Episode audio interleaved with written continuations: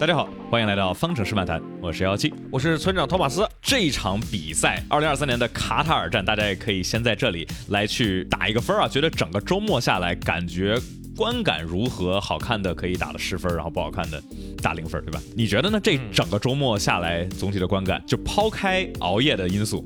八分值，呃，这个梅奔一撞出去那个瞬间我就醒了，呃，我可能给到七分吧，因为我觉得特别是正赛稍微有一点过于混乱，但是也是让我们的播客节目整体的讨论点是非常的多。那整个周末，呃，要素可以说是实在过多，我们要不要就从头来去给大家回顾一下这整个周末卡塔尔站发生了什么？好的，我们来抓重点。首先呢，两场排位赛，因为我们也没直播，所以我们也这个直接略过，没有什么重点需要关注。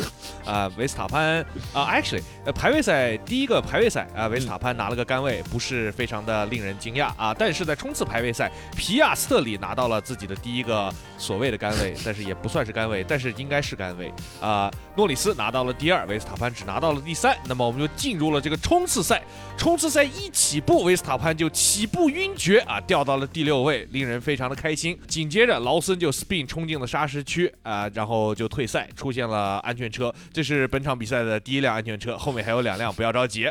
比赛刚刚恢复，然后拉塞尔刚刚超越了皮亚斯特里领跑，然后萨金特又冲进了沙石区 spin，啊，然后就引发了第二辆安全车啊，然后这让比赛感觉开始了，但是其实也没怎么开始，直到第十一圈比赛才算是正式开始，大概是呃这个皮亚斯特里呃先又超回了。这个领跑的位置，那这里就体现了在冲刺赛当中呢，各个车队发现的一个最重要的信息就是这个软胎是真的不行。所有用中性胎的车手在之后开始疯狂的超车，但是有人想超车的欲望太过于强烈，比如说佩雷斯、奥康跟霍肯伯格，就引发了一个非常经典的三明治。来，幺幺七评述一下这个三明治好不好吃啊？这个三明治还是非常香甜的啊！这个当时直播的时候，一下就闪回了二零一七年某一场没有发生过的比赛。呃，我们要硬要来评。这个谁的锅多一点？我还是觉得这种三明治好像就是不能把责任担到某一个人的身上。就要硬要说的话，可能是内线的奥康稍微多一点点。但说实在的，就是谁。挤出来那个三明治，一般来说，如果要分锅的话，会多一点，所以我同意奥康的锅稍微多一点，稍微多那么一但是还好啊，对，并没有影响比赛的结果，因为这三个人是在第九十十一撞出去的，对吧？反正是一个很后面的位置，不像是二零一七年那场不存在的比赛里面那么的重要的位置。是的，那接下来发生了什么呢？就是两个安全车，我们当时已经说这冲刺赛才几圈啊，就已经俩安全车了，没想到冲刺赛确实是在冲，就是只在冲，只有那种一两圈的冲刺赛，嗯，结果。真正在冲的人呢，最后是老汉。老汉呢，在安全车巴拉巴拉终于结束了之后，最后的三圈从第九 冲到了第五，一个劲儿的狂超身前那些用软胎的家伙。啊，那么冲刺赛的结果呢，就是皮亚斯特里守住了自己的这个冠军，那么他也拿到了自己职业生涯的第一个冠军。虽然这个冠军呢，他跟他的杆位一样，他也不太算冠军，但他确实是个冠军。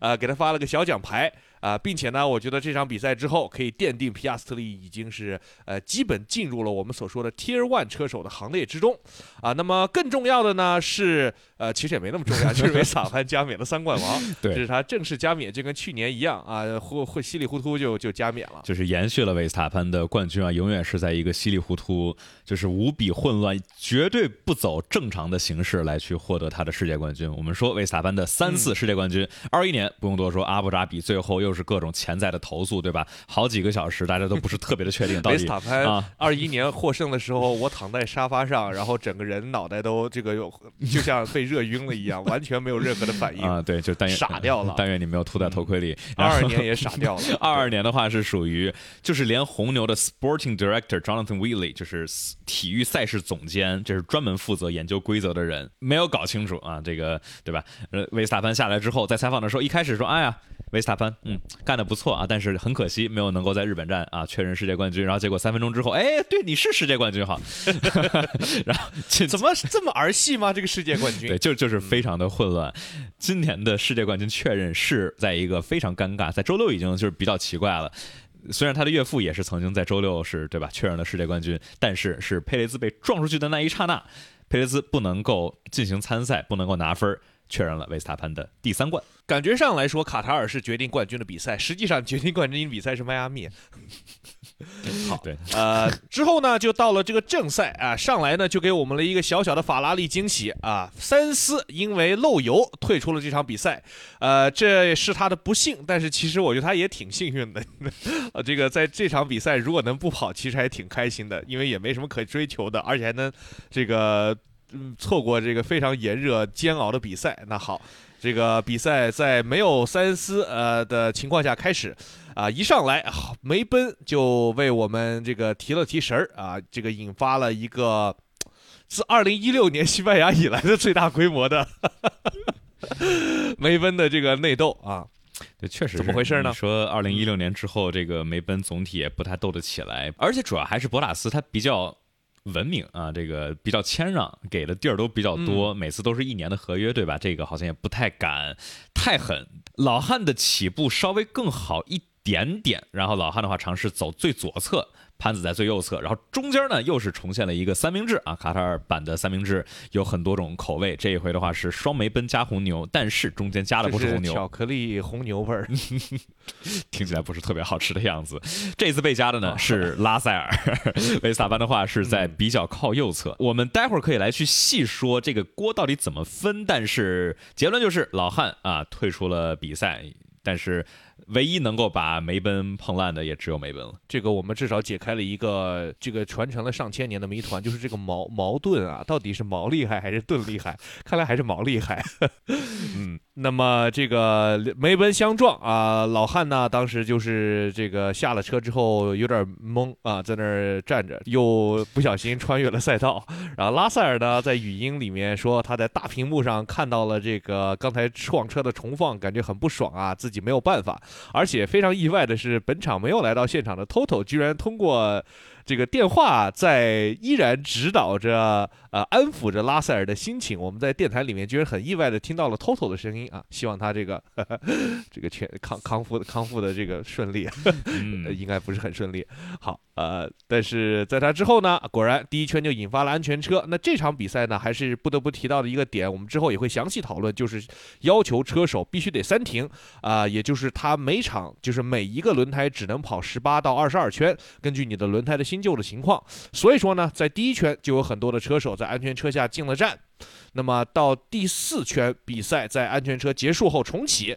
哎，这时候霍肯伯格莫名其妙给我们带来了一个十秒罚时的表演，这怎么回事呢？看了半天，当时我发现不光是我们，连 Sky 也在这看。哎，说这个这停挺好啊，为啥罚时？结果发现他停错位置了，停到了塞恩斯的发车格上。这个塞恩斯害人不浅，这个才是法拉利制定的非常优秀的战术，对吧？这也是当时我们说为什么这个之前阿隆索跟奥康停歪了是罚五秒，这霍肯伯格咋就要罚十秒？后来哦，对，这个好像是就停歪大了，对，就是停的对。可以看到当时那个回放的时候，呃，就是 霍肯伯格车一停，他就开始很紧张，左看看右看看，他已经意识到了，我操，我停错了。但是这个是高速公路上不让倒车呀，后面的车也怼上来了，所以只能吃了这个十秒的罚时。呃，那么在他之后呢，拉塞尔啊，虽然说第一圈被老汉给怼了出去，但是呢，来到了队尾，他依然是这个成为了队尾战神，上来先切了，不知道为什么也在这个位置的佩雷斯。那么从他超越，从拉塞尔超越了佩雷斯开始呢，就进入了这两位车手本场表现的这个非常差距巨大的分叉线的开始。那么我们先讲这个倒霉的佩雷斯，不是倒霉，就是他不是倒霉，他就是菜，他这个太菜了。先是被周冠宇在这个直道上各种秀秀防守，哎，然后周冠宇先是，对，一直吃着萨金特的 DRS，把那个佩雷斯防的毫无办法。周冠宇防佩雷斯防防了十一圈那虽然说佩雷斯是硬胎，但是，呃啊，这个周冠宇是中台，但毕竟那是红牛啊。正常的情况下。啊，这个阿罗或者说一辆索博能够挡住红牛，在双车都没有损伤的情况下，确实是一个非常魔幻的场面。就什么这个梦回当时宝马的 时态嘛，这梦 梦梦不太出来，这梦梦梦着梦着就梦到那个红牛还是索博的这个老板的时候 才有这种情况。对，这顶多是当时什么零七年、零八年 BMW Sauber 的时候啊，对。但是那个时候红牛还不是特别的强，所以说这个就是完全想不到。就我们说啊，拉塞尔一开始被怼到了后面，然后小周等于最后起，佩雷兹维修区起，三个人从最后往前起，但其中一个跟另外两个就好像的命运吧，就不是特别的一样。但我们接着说啊，周冠宇呢，今天就是昨天斗志昂扬，呃，先暴虐了 佩雷斯一顿。呃，然后呢，又去外线强超了这个萨金特，然后给人超了肉，还骂人一句。他说的是什么什么来着？什么什么呃什么什么什么，反正有个 F word 在里面啊！我相信弹幕应该有人能够提醒我们他骂的是什么，我们就不细说了。我们非常，反正我非常的开心啊！这个期待周冠宇素质降低，他终于做到了，不错啊！说明这个然后呢，这个还是很能够影响人们的心情的。对，周冠宇在非常哦，See you fucking later。虽然这个 fucking 插的位置有点奇怪哈，但是至少也说出来了。没事儿，这个词儿可以插在任何一个地方都都可以。啊，对，确实确实，你可以一个句子里只有这个词儿也可以。好，呃，那么在同一圈，周冠宇在火热的表现的时候呢，阿隆索也在火火热的表现。整场比赛其实一个延续的话题就是热啊，不管是空气热，还是赛道热，还是这个阿隆索的屁股也是非常的火热。他这个如热锅上的蚂蚁，屁股要着了。他跟车队说：“我们进站能不能给我加点水？”各位，让我一下想到了这个吃火锅的时候，不知道这个阿隆索的屁股涮起来是什么样的味道。据说好像是这个车辆上面某些系统的散热的风吹到了他的座舱里头，就还不只是整体的环境的气温热，所以这边热风吹着屁股，他觉得烫，加了水到底是会更好呢，还是更差呢？我其实现在想也没有想到，主要是要看待会儿这个顾客。要吃的是几成熟，medium rare，这个叫什么来？这个煮法叫什么来着？那个就是没 slow slow slow cook，对啊，就是 sous vide 啊。朋友说啊，这个散热会带走热量，这我们刚才会说的。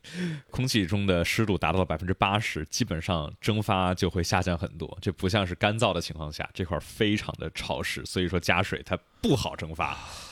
这个实在是太令人绝望了！我这辈子最可怕的记忆就是在炎热且潮湿的地方，这还有虫子，我操，太吓人了！好，嗯啊，佩雷斯啊，马上就给我们这个带来了自己本场的精彩的表演，先给我们展示了一个五秒罚时，啊，是全场第一个因为冲出赛道而获得罚时的车手，哎，然后紧接着诺里斯。啊，其实跟诺里斯没啥关系。迈凯伦车队哦带来了一个一点八秒的进站，这个是实打实的一点八零秒，是 F 一历史上新的世界纪录。让我们为迈凯伦的这个优异的表现鼓掌啊！鼓掌鼓掌鼓掌！太值得。对，当然你说这个跟诺里斯没关系，还是有关系的啊。这个车停的准也是非常的相关。有有有，对，有一点。诺里斯总得找点存在感。这个周末，嗯。对 Sky 的解说，几千几圈前还搁那吹说，哦，什么 If you're fan of pit stop，如果你喜欢看换胎的话，红牛刚刚在练习赛当中换出来，在换胎练习中换出了个一点八秒的记录，结果人家迈凯伦反手就正赛给你换了个一点八，哎，实在是太牛逼了！迈凯伦从上到下都展现出了一种王者回归的气势，嗯，一点八零秒啊，打破了当时二零一九年红牛在巴西站给维斯塔潘做下的换胎记录啊，拿到了 DHL。啊，最快进站换胎的奖项。对，而且这个是对于目前的这个新轮胎的换胎记录的一个巨大的提升。我觉得短期之内我们应该很难看到这个记录被再次提升了。啊，嗯，是这样的。那接下来发生了什么呢？拉塞尔这边开始又是电台了。对。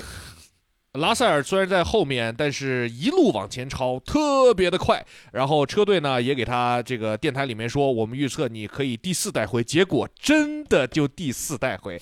梅奔这个预测能力是真的强，他们就不应该搞车队，他们应该去开对冲基金，应该去好好炒股，也绝对比赛车挣钱挣得多，对吧？嗯，好啊，并且呢，接下来还有让人令意想不到的电台是红牛跟维斯塔潘说让他开快点。这个我觉得他们还是要稍微平衡一下轮胎的消耗和实际的速度。到最后的话，这这这这，呃，有这么大的一个优势完赛啊，其实完全没有任何的呃担心的点。而且这个是 GP 跟他说让他快点，他立马就快了一秒多，就是完全是是有留着节奏的。其他人都推到极限了，而维萨潘其实兜里还一秒呢。那反观佩雷斯。立马又吃到了第二个五秒罚时，而电台里面跟他说的话就很伤心了。他说：“Don't you are hurting our race，就是你在伤害我们的比赛。”哎呀，我觉得这个对于一个自己的车手来说出这种话。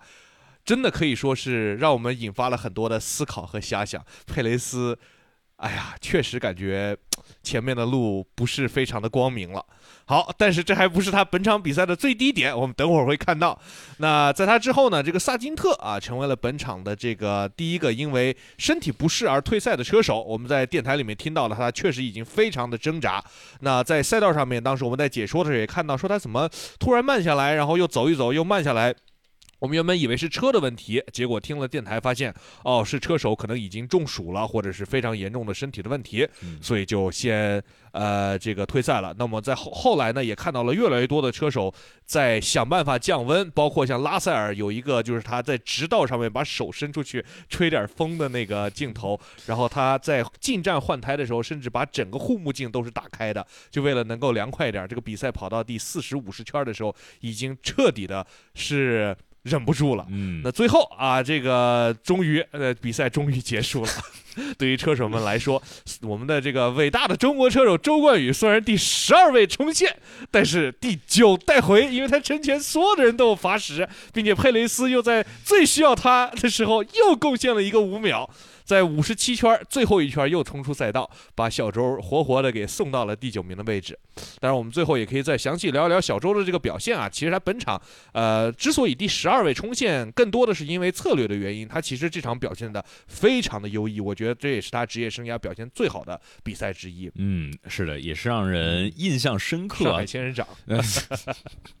总体来说，呃，抗干旱能力和这个总体的抗压能力、稳定发挥啊，加上阿阿罗这不错的战术，加上那么一点点好的运气，让阿鲁啊是双车积分带回，也是非常的不容易。那我们这边的话，给大家回顾完了整场比赛，我们要不就直接说我们今天的第一个话题吧，就是正赛开场的梅奔。经典翻拍，足够的精彩，但是没有当年那么精彩。我以为双退呢，结果只退了一个啊。不过呢，也造就了这个呃拉塞尔演了一个第二部，叫做《Comeback Story》，这个这个他的回归的故事。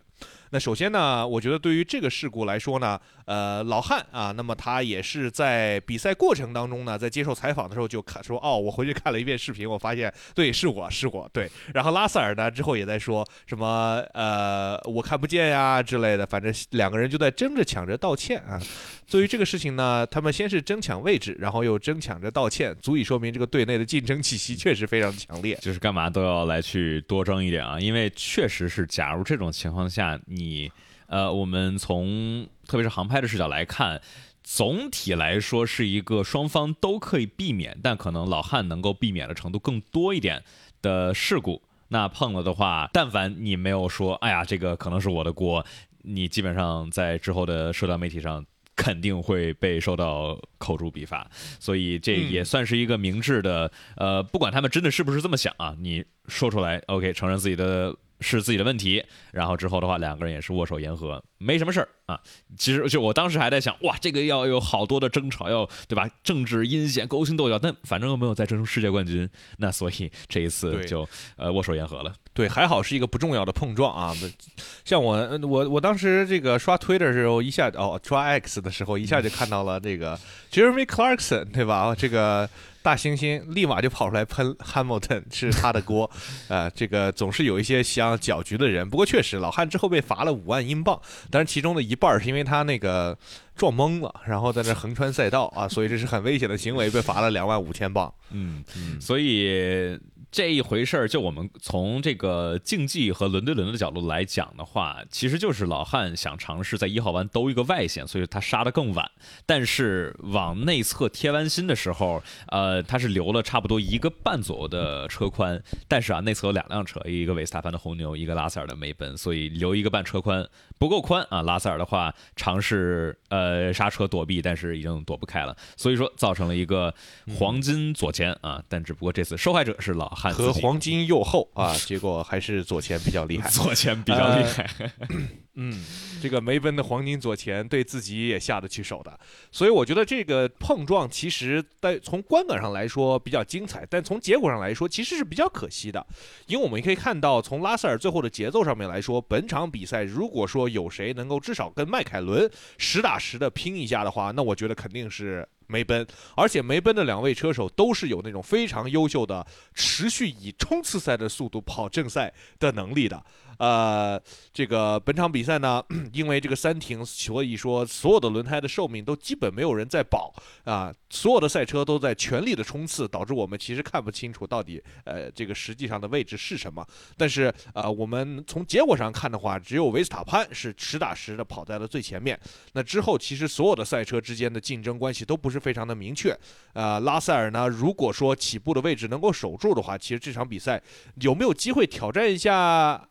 维斯塔潘，维斯塔潘，这可能有点悬，但是肯定能挑战迈凯伦，因为我们到最后看，呃，两边的迈凯伦跟梅奔的节奏，特别是长距来讲是比较接近的。但是老汉退赛了，拉塞尔掉到队尾，就意味着，呃，迈凯伦是特别稳定的跑在一个第二、第三的位置，基本上没有任何的威胁。所以这就是总体的一个战术吧。我们那接下来会。对战术，我们接下来的话可以给大家来讲一讲这一场非常混乱的，为什么轮胎是这样？为什么让车手们是经历了如炼狱一般的一场比赛？当然，在说这个之前啊，我们来给自己打一个广告。大家假如在喜马拉雅或者苹果播客平台上面收听的话，麻烦大家给我们来一个五星好评，然后大家欢迎帮我们多去推荐、推荐、分享一下节目，对吧？假如有看 F 一但是没有收听我们节目的呃朋友，可以去。安了一下，说，哎，你听说过方程式漫谈吗？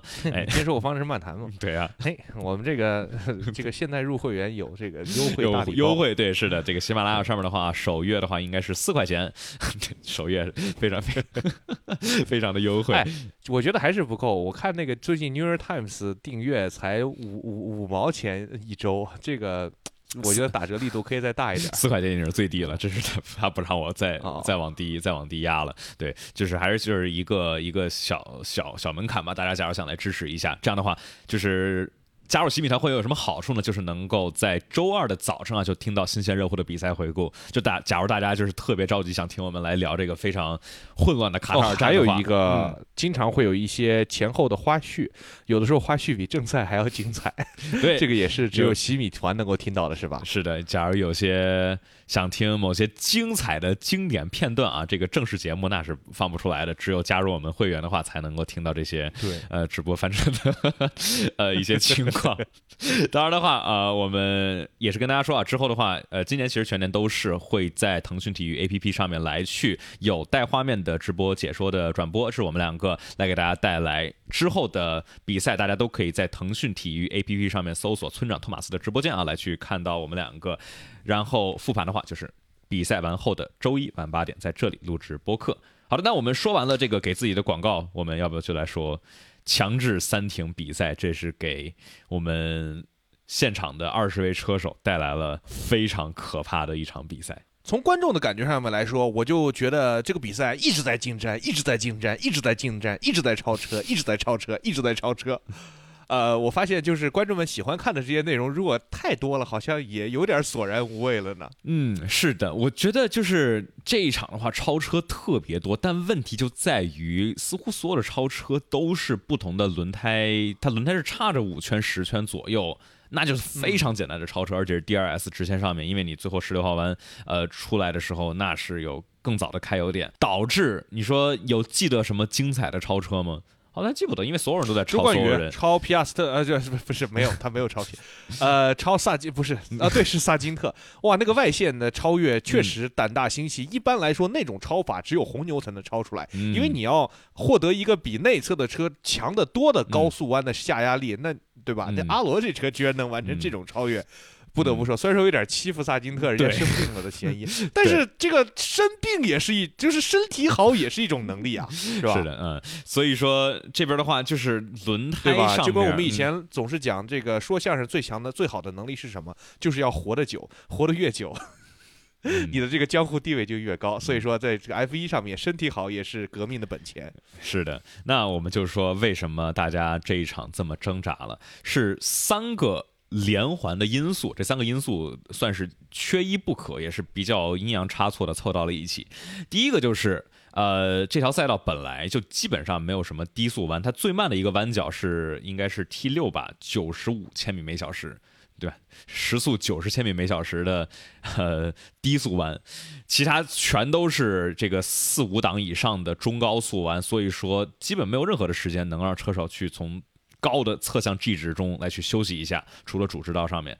第二个原因，这里本来就非常的热，三十三度是昨天比赛的最低的温度。对吧？是三十三度到三十五度，一直是维持着非常高的温度。再加上我去查了一下，昨天在多哈这边的湿度是百分之七十二到百分之七十九左右，三十多度加上百分之七十多的湿度，哇，怪不得这么热，就是因为大家也是知道嘛，我们说这个呃实际的温度和体感温度不一样，二十六七度。假如湿度高的话会非常难受，但假如三十一二度，比如说新疆那边的天气，对吧？非常的干燥，你一出一点汗，立马就蒸发了，就其实还行，只要能够有点阴凉。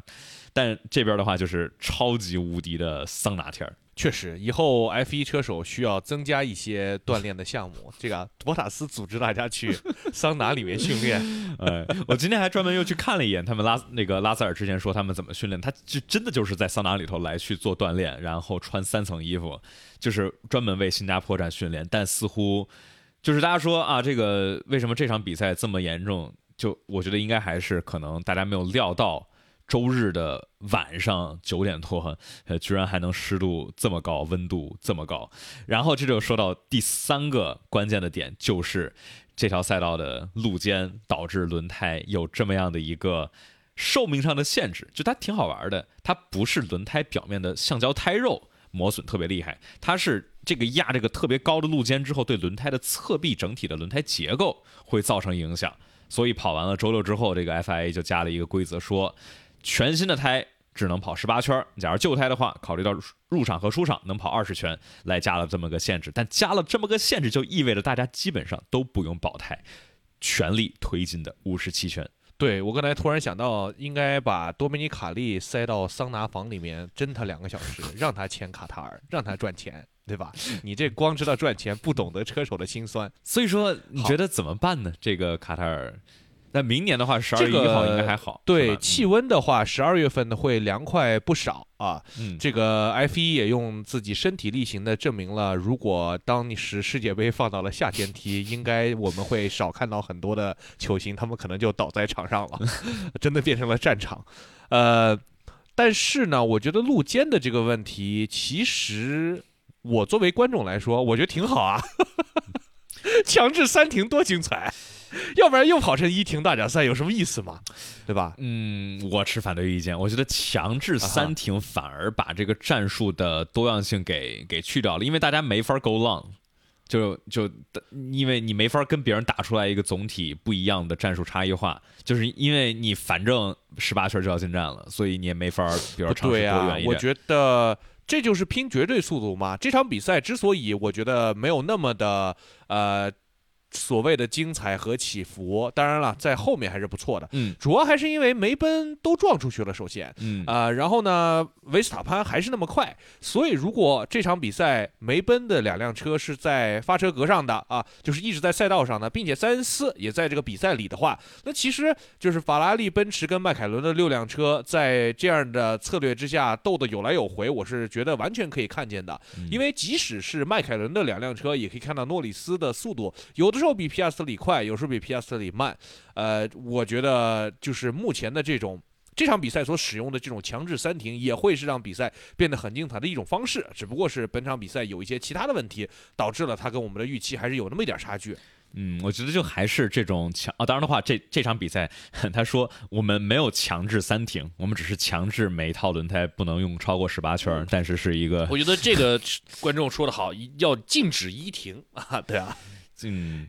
嗯，哎，我其实，在想，假如禁止了一停会好看吗？因为我觉得，经常我们说好看的比赛是有些人一停，有些人二停来去打差异化。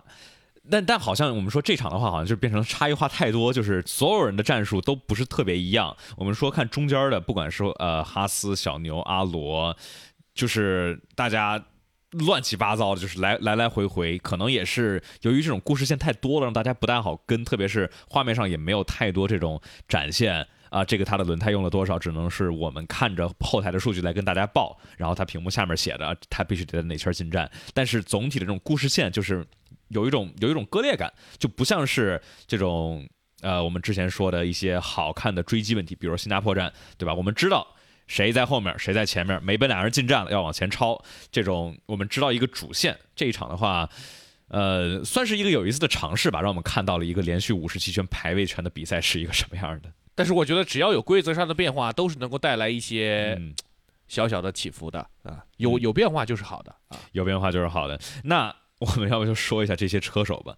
这些车手经过了这场比赛了以后，太惨了，虽然说我们看的是快乐，他们确实惨。是，而且就是我们在正在直播的时候，可能没太关注到他们到底有多累。就是我当时就看萨金特出来的时候，这个汗是从就吧嗒吧嗒吧嗒往下滴，但是赛后你看几个人就直接瘫那儿了，然后去看斯特罗尔出来了之后，他是出来就挣扎了好久，缓了缓，缓了缓，步履蹒跚的啪嗒，然后直接就拍救护车上了，他真的是就趴到救护车上面了。这边诺里斯也是说，赛后医疗中心好几位车手直接晕了，也没说是谁，但是直接晕了。奥康呢更是狠人，在第十五圈的时候，奥康这个 直接这个太牛逼了，直接吐在头盔里头了。但我不知道他是咽回去了啊，他没吐，嗯，因为什么呢？就是他为什么没吐呢？他说他吐了，嗯但是他后来又说了个 bon appetit，就 就是法语里这个嗯祝你吃好吃的之前说的，说明他什么？说明他咽回去了，嗯，真是个狠人呐！嗯这个太猛了，然后还全场在那儿可劲儿的抄，然后还嘴里含着自己的食物，哎呀啊妈呀！最后还拿到了一个第七。呃，这他还说了个 bon appetit，我操，这个是 这个法国的美食国度形象一下在我心中完全崩塌了。真的真的是狠人啊！就是说，这个直接让大家想到了当时零七年机长在日本站的时候，但那那那回更绝的是，正好他在语音，所以说这声音全都被录下来了。这回的话，奥康我们 也不知道他啥时候对吧？啊，奥康那录不下来，因为他不是咽回去，张不了嘴。所以这狮 狮子也会反刍啊，对吧？所以说啊，呃，还有哪些特别吓人的？其实就是我们看到了诺里斯还有拉塞尔是直接在直线上把面罩打开一点点，来尝试去能够获得一点风。但是拉塞尔说啊，这个面罩打开了之后，这个风是烫的，就像是你拿吹风机正着吹你的脸一样的难受。但是说这总比没风要强，就是这么的夸张啊，就是这么的难受。然后角田也是这个尝试开面罩，但是角田开面罩的时候，就吹进去了一阵沙子，比较尴尬。对，但是啊，虽然这些人他们都觉得很惨，但是周冠宇啊，还有博塔斯，啊你看博塔斯这个确实厉害，不是在增桑拿，就是在骑自行车，这个身体条件确实棒。对心肺啊周冠宇也是热能力，嗯，哎，而且赛后之后还非常的激动的在那儿进行各种各样的采访，老开心了。对，大家可以去看这个，应该是阿尔本的车载啊。最后阿尔本，哦，试了好几次，总算起来。他这边车队的人给他拿了饮料，扶着他，然后给他摘头盔，然后后面小周噔噔噔噔噔噔啊就走过去了。虽然小周也说很累啊，但是就是看他的这个总体的状态还是还可以，还可以。这是喝热水。小周从小听妈妈的话，啊都喝热水长大了，完全不怕热。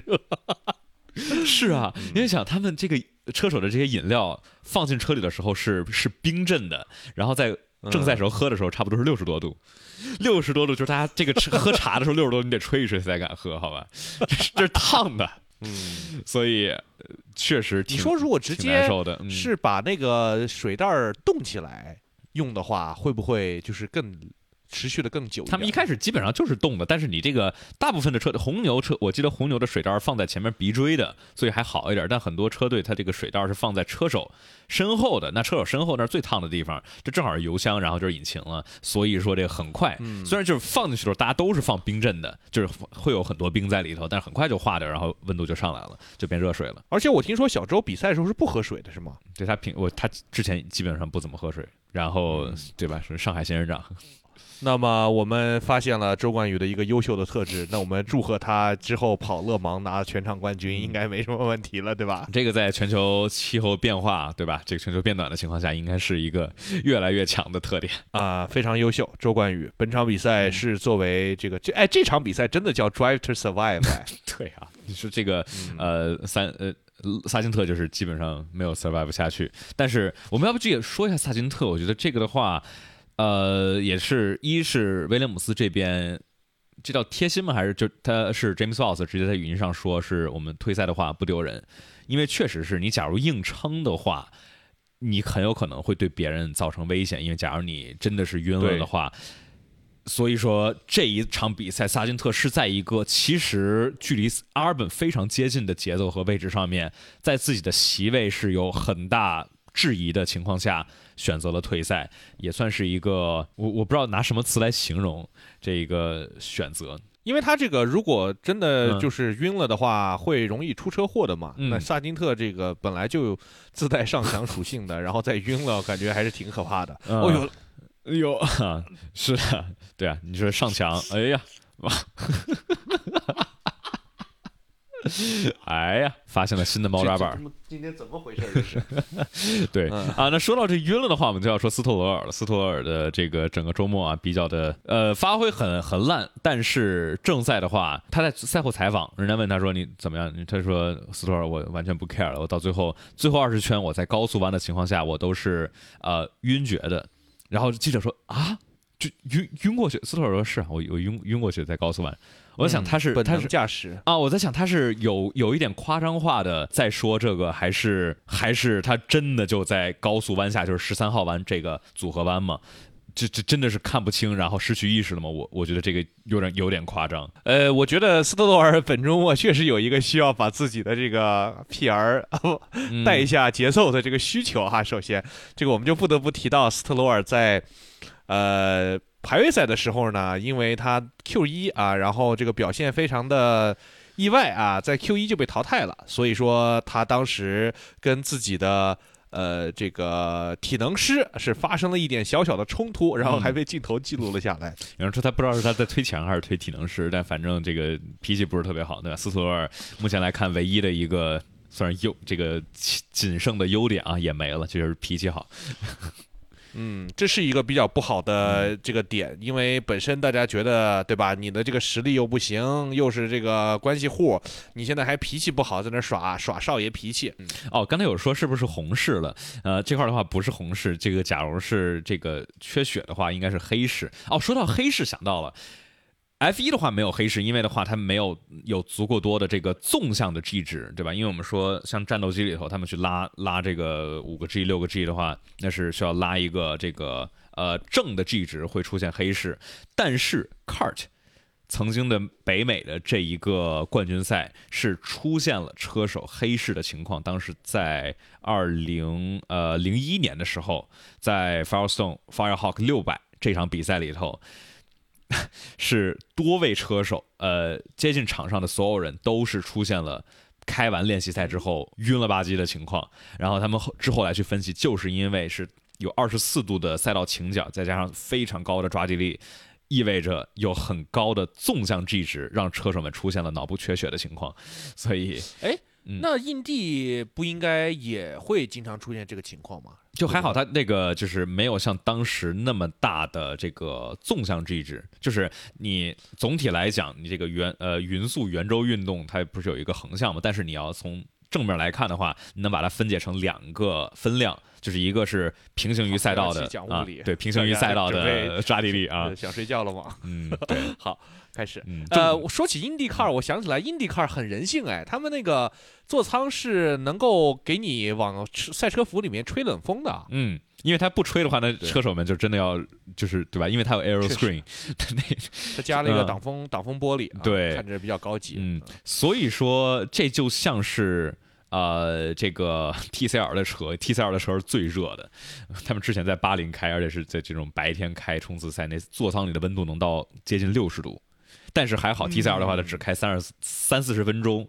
但你看那帮车手们出来，也都是这个跟今天我们看卡塔尔站一样，大家都是虚脱的要死。所以我在想，其实 F 一应该加进来类似于耐力赛中这个对于座舱温度的一个限制，这样其实就会就会好得多，来去避免这种就温度太高，对于其实所有人都不是特别的好。哎呀，你看这 F 一就是搞了一帮年轻人在这里，这个血汗工厂啊，血汗工厂。嗯，是这样的。好，那好，我们这个聊一聊这个点说完了之后，是不是可以来说维斯塔潘的三冠了？这我们是放到最后的一个话题。这个很重要嘛，所以就放到最后说。对 对。好，恭喜维斯塔潘获得第三个冠军。好的，呃，加冕了这个三冠王啊，成为了历史第一二三四五，从冠军数量来说，已经成为了历史第一二三四五六啊，第六号车手并列啊。这个三冠加冕的，好像。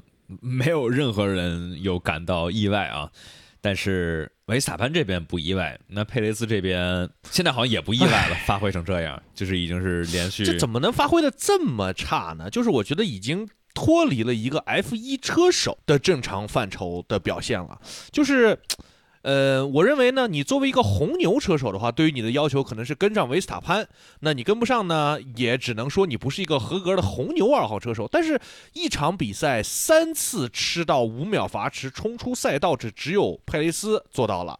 呃，而且呢，他整个周末的表现都非常的一般。这里还没有提他在冲刺赛的时候，其实也只拿到，哎，他拿到几分了吗？冲刺赛他撞三明治撞出去了呀！啊，对对对对，最后撞出去了。所以说，这个佩雷斯啊，现在看起来前景是越来越不妙了。虽然二四年这个合同依然在手，但是在红牛吧，他就不是一个合同能说了算的事儿。对，是钱说了算啊。红牛又不缺钱。对，而且整个车队对于佩雷斯的这个态度都已经是。很负面的，从场上的 TR 到赛后的这个霍纳的采访，霍纳是说了什么来着？霍纳是在说我们现在的车手组合已经是没有能像我们对手那样强了。对，大概知道什么意思了。确确确实是这样。霍纳 现在说话越来越像马尔科了，太实诚了，太实诚了。对，因为想，这今年大部分的时候，就算佩雷兹对吧？我们说什么匈牙利排的不好，中间一长段时间对吧？连续没有进入到 Q 三，但霍至少霍纳这边基本上都是在挺佩雷兹的，都是说，哎呀，这回有一点小的问题对吧？啊，佩雷兹排位稍微弱点，但是他正赛回来了呀。但是这一场的话是实打实的霍纳，呃。算是非常严苛的，再去等于在批评佩雷兹啊。但是我还是在想说，就是这一场，特别是正赛里头，在大家都这么挣扎的情况下，出个赛道边界，也也算情有可原吧。他的问题是在于，他不应该在那么后面，他应该在前面。你排位排的对吧？你你怎么着也应该来一个前六。但是这个没想到佩雷兹是，呃，对吧？就是一个。连续的糟糕的情况叫什么？不应该在车里，应该在这个屁房吹空吹空调去让别人上 啊！所以说啊，这个里卡多也是非常的机智，给给劳森打了一个 FaceTime，然后说：“哎，你上吧啊，我我撤了。”然后就然后就没开了。这确实是让里卡多好好的去养一养。里卡多是不是看了天气预报？哎呀，我突然觉得我的这个手还有点疼，劳森，要不然你。我觉得这有这有可能，这这这肯定是也也是考虑到他可能让这个手啊来去更好的去休养一下，因为卡塔尔的话确实对这个整体的体能要求都很高，当然美国站其实要求也不低，所以佩佩雷兹去年美国站也是出现了这个赛后缺水，然后这个被现快渴死的情况。佩雷斯现在的问题是这样的，就是以现在佩雷斯的表现呢，明年如果说哪怕赛车红牛。不再变强，就以现在的这个优势的情况下，很难在车队冠军上面和奔驰还有迈凯伦争冠军了。所以佩雷斯现在是一个很弱的点，对于红牛来说。所以说，如果你要是丢掉了车队冠军，是实打实的要亏钱的。这个其实跟迈凯伦当时换里卡多的道理是一样的。虽然你要赔他一些违约金，但是你可以看到换来了皮亚斯特里之后，给车队带来的奖金，单纯奖。单纯从奖金上面来说，也是呃更好的选择。所以我觉得，想象一下，明年呃会发生什么样的情况呢？你觉得？嗯，我觉得按照这个节奏来看，但凡里卡多的发挥不太差，都有可能在呃明年把里卡多换上来来去踢佩雷兹，因为这确实是一个都算是一个累赘了，就是。我觉得现在，呃，就像是之前加斯利，就像是阿尔本的情况，来去最后的一点小小的挣扎，特别是阿尔本啊，加斯利这个，加斯利其实是一个算例外嘛，就是当时马尔科对加斯利的话可可是挺狠的，但是加斯利走了之后，感觉红牛这边稍微等于吃了一堑啊，对阿尔本还都是总体在媒体上面都是很护着他的，但是。对吧？你作为韦斯塔潘的队友，现在，对，假如阿尔本现在在这儿的话。我觉得不一呃，我觉得应该还是怎么着会比现在的佩雷斯这几场的佩雷斯要强，对，因为他开着威廉姆斯已经快比这几场的佩雷斯强了，也是确实是比这几场的佩雷斯强。就呃，当然就今年年初的佩雷斯也要比现在的佩雷斯要强，所以我还是那个观点，就是佩雷斯是一位优秀的 F 一车手，但是这个心理上面的问题，呃，是对他最大的影响，但。放在红牛这个位置上，你说谁能心里不出问题呢？嗯，我要大胆预测一下，明年红牛的车队冠军肯定要丢，因为你就算不换佩雷斯，那么佩雷斯保持现在的水平，你或者把它换掉，变成了里卡多，或者换，嗯，就角田或者劳森，来谁你都比不了迈凯伦和。呃，梅奔目前车手的这个搭配的实力，呃，还有，对对对，忘了法拉利，法拉利也不弱，不好不好说，这这个这两个人，但这两个人其实搞，嗯，对，两个人都还是很优秀的。我觉得你你你要说，呃，塞恩斯跟勒克莱尔的话，我觉得其实总体来看啊，跟诺里斯加皮亚斯特里差的，就算差的话，估计也差的不是特别远，都属于。一线的水平，那梅奔那边就不用说，对吧？老汉跟拉塞尔，这是毋庸置疑的水准。那这边韦斯塔潘你再强，你没一个僚机，你但凡第二名的车队不像今年所有人轮流转，对吧？一会儿梅奔，一会儿马丁，一会儿法拉利，一会儿迈凯伦又上来了。你但凡是一个稳定在追击你的第二名的车队，这是会非常难搞的。不论是对于韦斯塔潘的车手冠军，还是红牛的车队冠军。其实我觉得现在最合理的选择是之后的比赛让角田、呃劳森和里卡多，呃，他是他一个赛季只能有四个车手，那么就让这三个车手里面的两个人去开大红牛啊，然后去试。呃，谁跑的成绩更好，下个赛季就谁来替佩雷斯。就是从呃功利主义的角度，这个是最合理的选择嘛，对吧？我在想有没有有没有可能是这边想的，说是美国站之后啊，不是佩雷兹的话，那就是墨西哥站之后来去做一些动作。可以，我觉得你比我稍微有一点人性。好，那这个当然最好的选择是，如果把诺里斯能挖过来，对吧？可以听到这个诺里斯。哦，刚才忘讲了一点，就是诺里斯在最后的这个正赛，呃，快要结束的时候呢，他觉得自己的速度比皮亚斯特里要快，所以想让车队换位置。但是他当时呢，这个说话非常的俏皮，所以只是戏弄一下车队的感觉。他当时呃说话的语气大概是 "I'm quicker, how about we do something?" 对，总体上虽然说是有一个队内的竞争，但是目前还属于比较轻松愉快的状态。但是不知道这个轻松愉快能持续多久。我觉得诺里斯一定也受不会很受得了被一个呃新秀队友上来就暴击这么一个情况。对，主要当时一九年跟二零年，诺里斯跟塞恩斯这俩属于严格意义上来讲都没有什么特别高的预期。压力不是特别大。那在迈凯伦，对吧？经过了一八年的超级低迷的一年之后，两个人是全新的队伍上来，所以说两也不是争争世界冠军，对吧？就就就好好的跑，所以两个人能够挺挺开心、很融洽的来去拿很多的积分。但之后，不管是跟里卡多，我其实就感觉有一点点那种火药味儿，就是里卡多。想尝试把这个对吧？证明我是属于迈凯伦的一号车手，对吧？你小小屁孩诺里斯懂什么？诺里斯的话说：“我在这儿已经待了两年了，我在这儿才是作为主导的。”现在的话，同样的问题，就像是就像什么？就像是勒克莱尔来到法拉利跟维维特尔竞争一样，新人和老人在这儿，尽管两个人只差了两年的年纪，但是这个潜在的竞争跟火药味儿啊。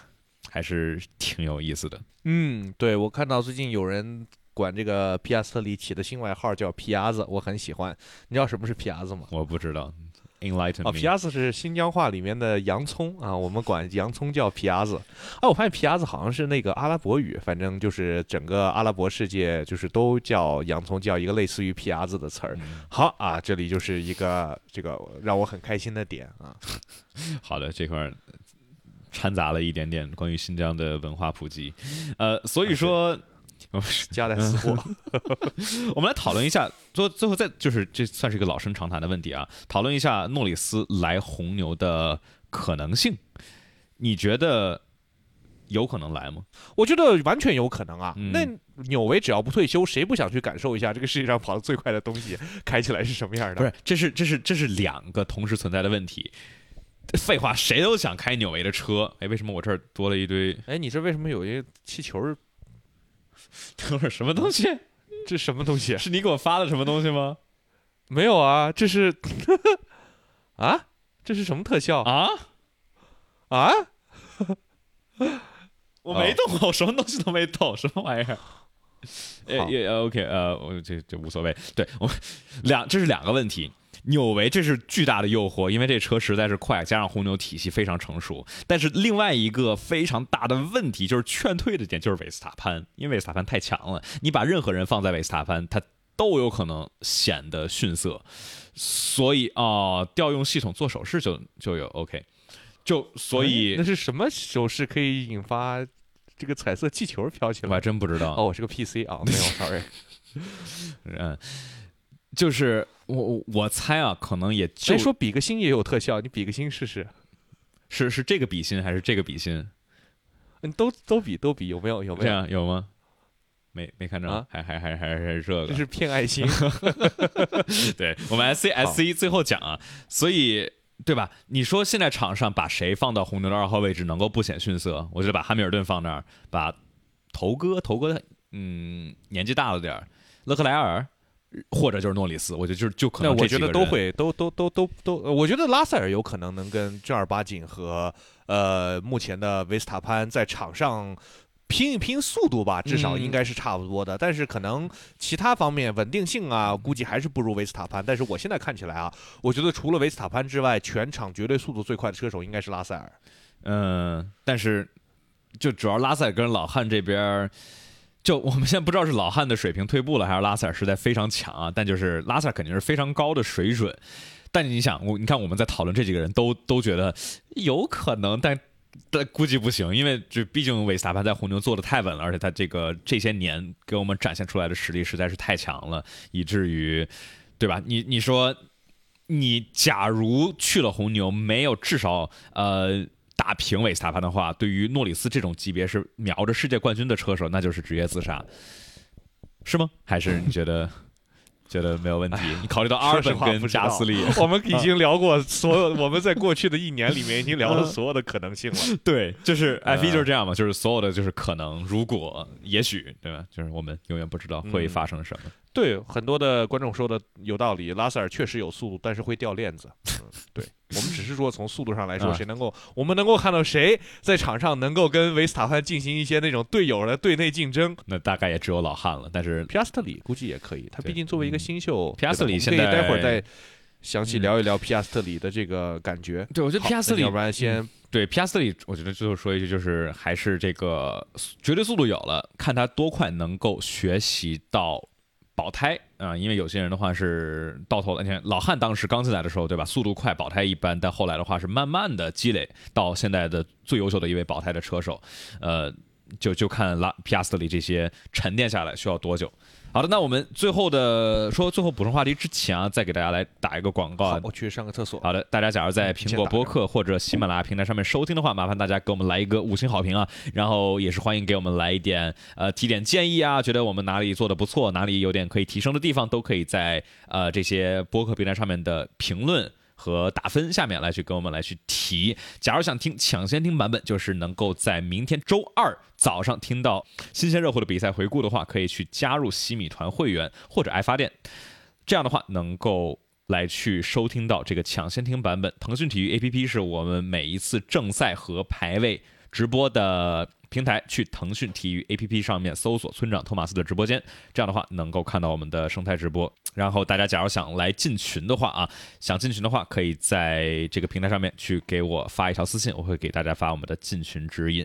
好的，那我们最后有几个补充话题，然后就进入 Super Chat 啊，这个回答呃大家 Super Chat 的问答环节，我们就要不就先来说一下苹果的 F 1二十亿版权。这个就是传言嘛，但是这个传言其实不好说，确实有这个可能性。就是苹果最近在，呃，Apple TV 呢，在全世界的各种各样的体育版权和这个娱乐节目上面的下手还是很狠的。嗯啊、目前是有消息称，红牛希望以高达二十亿美元每年的版权价格来拿下 F 1的全球版权，当然肯定中国是拿不到的。呃，但是呢，这是一个非常令人兴奋的消息，因为 F 1的版权价格目前在呃全球的话。我上台算过，嗯大概是十个亿左右，等于苹果直接对吧？像沙特人一样、玩了个 double 啊。那其实我们也可以看到，苹果对于赛车的兴趣呢，其实还是蛮大的。那他之前这个这个布拉德皮特的这个 F 1的，哎，说起来，布拉德皮特这几场拍完了哈，不来了，还是因为演员还是在那儿罢工呢，没解决。反正这个都第十一支啊车队这个事儿，都有吧？他他当时我记得是正好皮特的戏份拍完了之后，然后他们罢工了，所以之后就全都是对吧？不在这个工会里头的这些特技的驾驶的车呃车手啊，来去来去演。对，就一个是这个，还有一个就是、呃，我们之前也是看到啊去年美国站就是可能是 F 一有史以来最无这个。面无表情的挥旗子 是由蒂姆·库克来去来去挥的，所以虽然说受到了广泛的批判，但是如果他拿出了 二十亿美元在你面前的时候，大家还是该叫爸爸要叫爸爸。对受到了不止批判，还有很多个嘲讽。对，呃，这个 F 一的电影呢的宣发也是，就是也会是 Apple TV 来负责。然后呢，之前我们还非常意外的在那个 Vision Pro 那个呃这个 VR 眼镜的发布会上面，居然看到了阿尔法罗密欧的赛车。所以说呢，嗯总体上来说，这是一个非常这个苹果对于 F 一。未来的认可，再加上呢，很明显，苹果是在今年从去年拿到了这个美国足球大联盟的版权了之后，今年梅西的到来啊、给他们整个这个版权呢带来了很大的价值的提升，所以他们也是看到了体育版权的更高的价值，所以这是一个我觉得可以期待一下。目前只是刚刚透了点风啊、但是可以预想到，它最大的阻碍应该是 Sky。嗯嗯，对，Sky 的话，目前还是 Sky 的版权签，我记得是去年刚续约，对吧？英国的独家 F 1版权，而且嗯这个制作也是也是就是全球的 international 的流也全是在呃英国那边总部他们来去进行制作的，所以呃有人说苹果的码率就是那肯定高啊，那那那那肯定更高到吓人，给你整个八 K 都不不意外。呃，对，因为 Apple Apple TV 上面 Apple TV 上面的这个码率是目前来看流媒体上面应该是码率最实在的其中之一啊。然后苹果的技术，哎，那反正说实在的，我我其实觉得总体在国内使用，其实不止国内，在国内和在美国用苹果这流媒体平台上面的使用的体验，其实比较的一般啊。我不知道你有什么样的感受，大家觉得有什么样的感受？苹果的做法，它永远不会是把最先进的技术立马就给你上上来，但是它一定能够保证你现有的这个观感啊、体验嗯都是能够做到最好的。嗯所以我觉得我还是挺期待的，呃，而且这里面我来大胆继续预测一下哈，这个事情呢，如果成真的话，那么它应该会把 F1 TV 这个目前 F1 自己的流媒体的平台和版权整体来收过来，并且做一个苹果化的改造。那我们现在也可以看到，在 F1 官方的这个 YouTube 呀发的这些赛事的回放，之前所有的解说给的流都是 Sky 的，那么目前也都已经换成了 F1 自己的。嗯那现在很明显，i 呃这个 F 一是想自己把这个转播这一块儿的呃价值全部都吸完啊。那么跟苹果的这个溢价呢，也是可以通过呃自己的自有的这个流媒体这个平台，能够做一个比较呃直接的移植到苹果那里。其实我觉得是可以期待一下的。嗯中国是应该不太可能吧？Apple TV 有没有可能在中国运营？我觉得不可能。嗯，对，所以这就到到到时候再看吧。这个是一个非常非常长远的话题。呃、嗯 o k 那我们说完了苹果的我们要不然这个点，就、嗯，我们就直接进让大家嗯也可以 SC 吧，如果想聊也聊一聊。嗯，好的，那我们现在的话就可以来进入到 SC 问答环节啊。我们这边的话可以把上面的，稍等，我看一下啊，这个东西我怎么来调一下？呃，gradient be live chat，哎，不是这个，是这个。就我觉得好，你先找一下 F S C，那我这边也可以聊一聊最近还有一些别的消息。呃，Alpine 啊，最近传出了他们依然在内斗着的消息，他们的。因为他们的引擎部门在法国，然后呢，这个气动整个呃外气动跟底板都是在恩斯通，在英国。然后这两支团队呢，目前听说在围场里面是内斗的比较严重啊，见面都不说话啊。这个不知道能够给呃这支车队带来一个什么样的影响呢？哦，你是说恩斯通跟他们这个法国总部的动力是吗？反正就是说两波的人在呃比赛的时候见面了都。不怎么交流，因为确实恩斯通那边是在他们把那个 Adam Permain 开了之后啊，就是法国那边把英国那边的大佬开了之后，那个那个 Permain 在恩斯通那个基地待了二十多年了，呃，士气非常的低迷。然后呢，这个整体肯定是对法国那边的怨气是比较重的，再加上法国那边现在也并没有给 LPIN 的车队带来一个什么新的变化或者是方向性的指引啊，今年的成绩呢也比较的一般啊，而且呢，感觉整个车队的这种法国化。的这个趋势还是非常的严重和明显，那么里面肯定会涉及到了一些对于外国人的歧视啊，或者是比如说在内部管理的时候，呃，谁升职谁加薪，肯定是先紧着这个法国这边的情况，对，大概是一个这样非常常见的情况。OK，就我们说这些动力其实不在，呃，其实之前啊也只是法拉利。是底盘跟动力在一个屋檐下造出来的。不管是你看梅奔的话，呃，车是 Brackley 造，然后引擎是 Bricksworth 造啊。然后红牛的话，对吧？在迁到 RB Powertrains 之前的话，那都是动力在日本那边，然后底盘在英国这边，也是一个蛮有意思的一个节点吧。哦，安德雷蒂我们其实没说。那说到这个雷诺动力的话，安德雷蒂是作为 FIA 唯一的一个唯一批准的一个。能够进入到 F1 的车队，可以进入到下一步的审核，也就是要通过车队们的呃一致同意和 F1 相关的同意。你觉得会有什么样的看点？目前看起来，在没有一个大的形势变换的情况下，很难出现什么呃让他能够。进得来的这么一个机会吧，我觉得我唯一能够想到的可能是，比如说你再拉一个中国这边的，对吧？你整个把华为对吧带上一起，咱们这个去场场上遥遥领先，这样这个对于 F 一来说就有了足够的话题性跟全球的这个市场的价值。嗯，所以我觉得在这种神奇的事情出现之前，安德雷蒂很难。呃，有进入 F 一的机会。虽然说 FIA 给了他足够的支持，但是这也是一个 FIA 苏拉耶姆，对吧？那个每一场都跑去颁奖的 FIA 主席，狂刷存在感的家伙。呃，只要多米尼卡利出现，旁边一定有苏拉耶姆在那站着，跟他做着一样的事情。啊，非常特别是这一场真的是非常的奇怪。我们来回一下刚才的 Super Chat 啊，一个小时之前，感谢唯爱的 Super Chat 啊，说感觉后面梅奔这两应该还是会斗的。车队第二不是迈凯伦就是法拉利。目前的话，你觉得呢？呃，我们来看一下啊，现在的车队积分，梅奔是二百呃三百二十六分，然后法拉利的话二百九十八分，差了二十八分。马丁是二百三十分。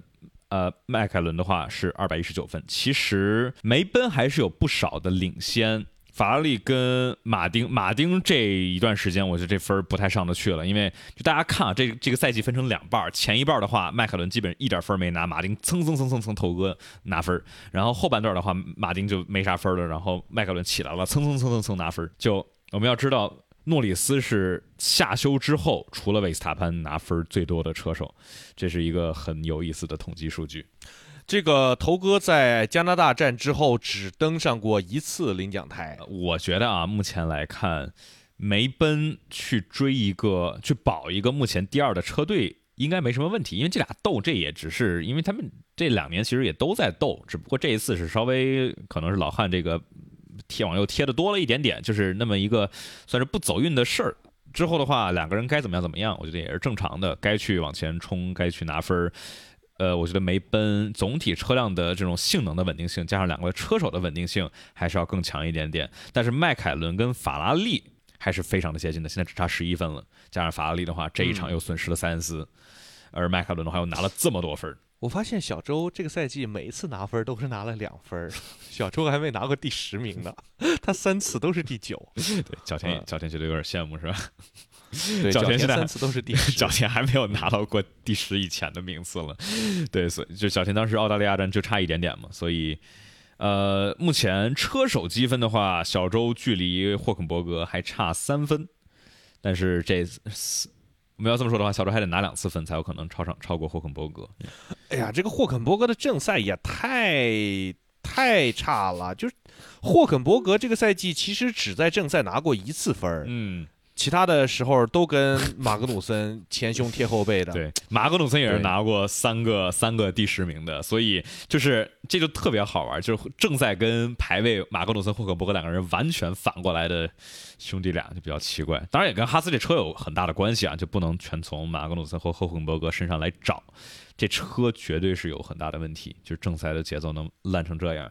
因为这两个都是很优秀的车手，我们来说下一个问题，说下一个 Super Chat 这边的话，来感谢 Nay Junior Mu 这位朋友的 Super Chat 说，之后会做一期国庆上海八小时耐力赛的独家内容，能请幺七村长帮忙转发，让更多人看到吗？感谢唯爱的 Super Chat 三十块钱 Super Chat 说，我觉得迈凯伦这两年会，呃，这俩明年会斗起来。诺里斯感觉心态不太好，心态好的话，二一年俄罗斯就有了。二一年俄罗斯，我觉得这个车队还是得占。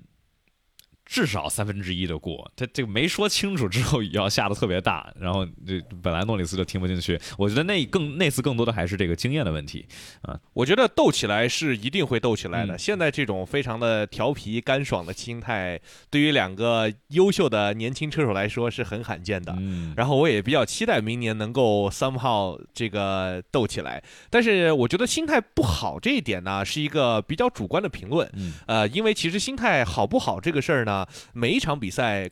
你看完了之后，可能感觉都不一样，而且每一个车手，你说谁作为一个冠军级别的车手，心态好呢？嗯，心态好的一般也很难成为一个这特别佛系的冠军车手嘛，对吧？你说维斯塔潘，对吧？老汉这场他肯定也心态属于不好，你超车超成那样。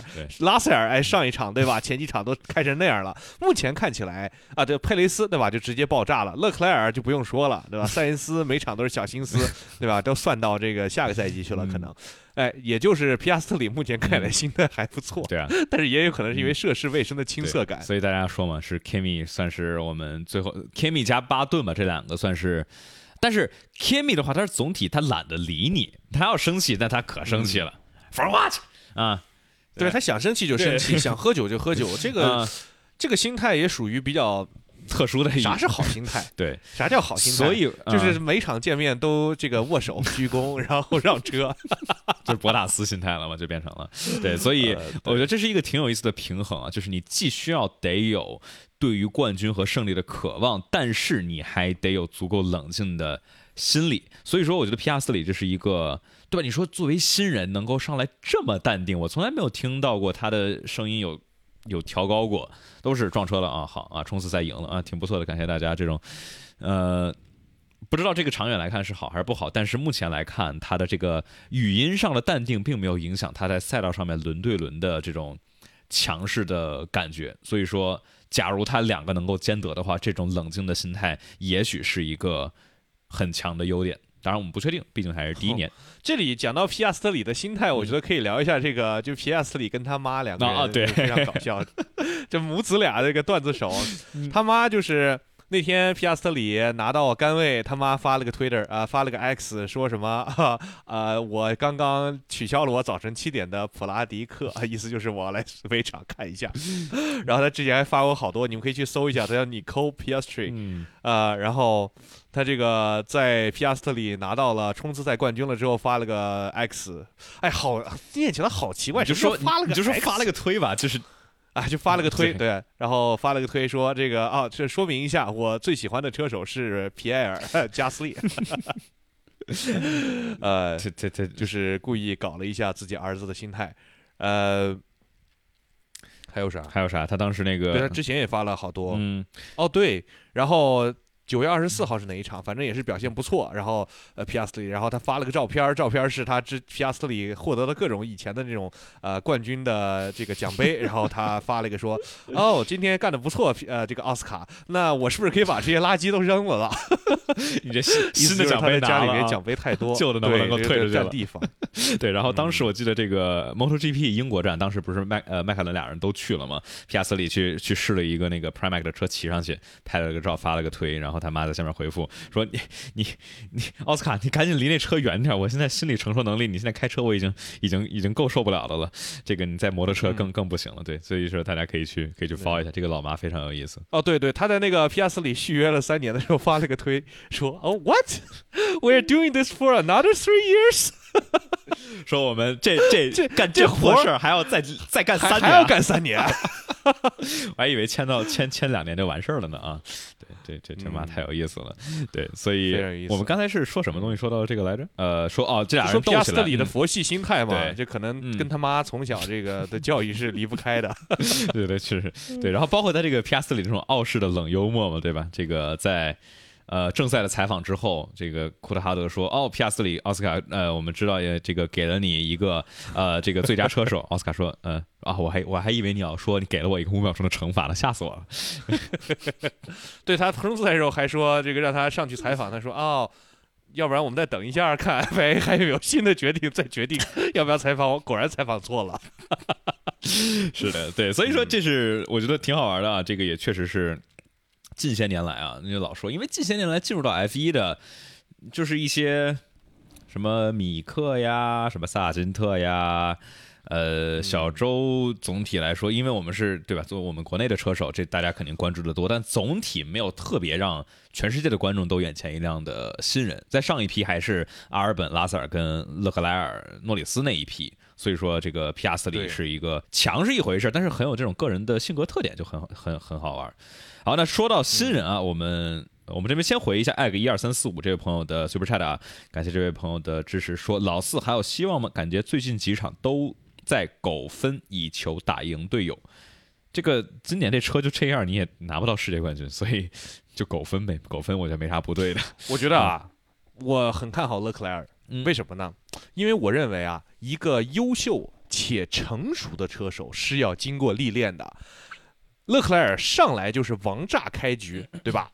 哦呦呦呦呦呦呦！法拉利复兴的希望，王子这个这个这个什么转世重生了，对吧？给他这个捧得这么高，一九年，然后呢之后表现也算不错，但是逐渐的走下坡路，呃，就是没有当初那么多的呃关注，以及自己呢可能也在技术跟各方面做的一些调整，再加上二二年争冠失败，对吧？呃，二三年呢又跟队友进行了这样的一种。